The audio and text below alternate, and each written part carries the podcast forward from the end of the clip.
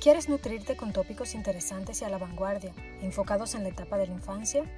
La especialista en el área, Laura Costa, puede guiarte a un aprendizaje significativo que te permitirá educar y disciplinar tus hijos haciendo la combinación perfecta entre autoridad y amor.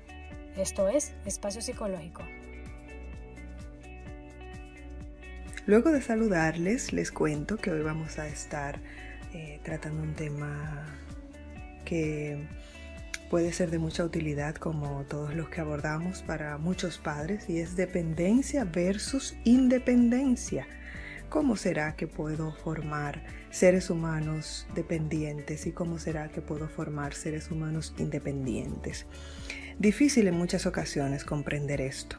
Tenemos dos tipos de padres, aquellos que preparan para la vida y por otro lado los que se complacen en formar individuos que les necesiten para desenvolverse en su día a día. Muchas veces esto es inconsciente, pero así sucede. La actitud del adulto es lo que permitirá construir personas que a largo plazo sean capaces de tomar decisiones seguras de sí mismas y autónomas. Seres humanos con este tipo de personalidad es que debemos procurar formar porque le evitamos mucho sufrimiento ya que están preparados para afrontar el mundo con todos los altos y bajos que esto conlleva. Sabemos que el mundo es difícil, entonces vamos a procurar formar seres humanos que sepan enfrentar las situaciones que nos trae el día a día. Un individuo dependiente es aquel que ya siendo adulto necesita de otros para escoger entre varias opciones, que sufre horrores frente a la traición de otras personas, que no disfruta la soledad, sino que se siente abandonado por los demás, que necesita hablar constantemente de sus problemáticas, procurando consuelo, acompañamiento y no siendo capaz de reponerse fácilmente o adaptarse a los cambios sin que esto implique un dolor casi insoportable, generando a veces mayores problemas.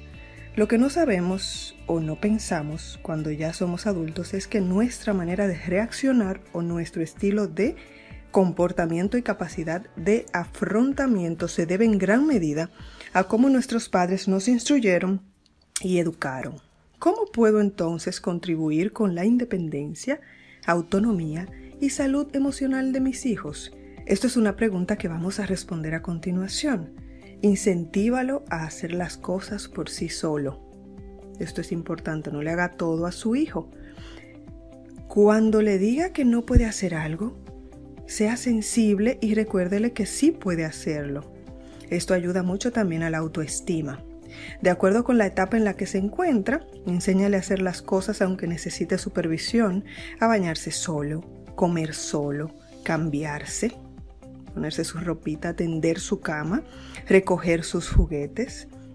Además, eh, instruyele en cuanto a la responsabilidad en el cuidado de sus pertenencias, de sus pertenencias, háblale constantemente de ello y eh, colócale consecuencias si pierde algo. Por ejemplo, perdiste tu juguete favorito, ahora tendrás que jugar con otra cosa no comprándoselo nuevamente, ni hablando, ni pasando por alto una situación como esa. No se lo compre por, un tiempo considerable y si más adelante se lo, se lo compras, reitérale el cuidado y valor de las cosas, de las cosas e incúlcale la responsabilidad. Esto es muy importante. Dormir solo fomenta la autonomía ya desde que un niño pasa el riesgo de recién nacido, está preparado para dormir solito sin sus padres. Y por supuesto darle mucha seguridad y cariño, creando vínculos sólidos.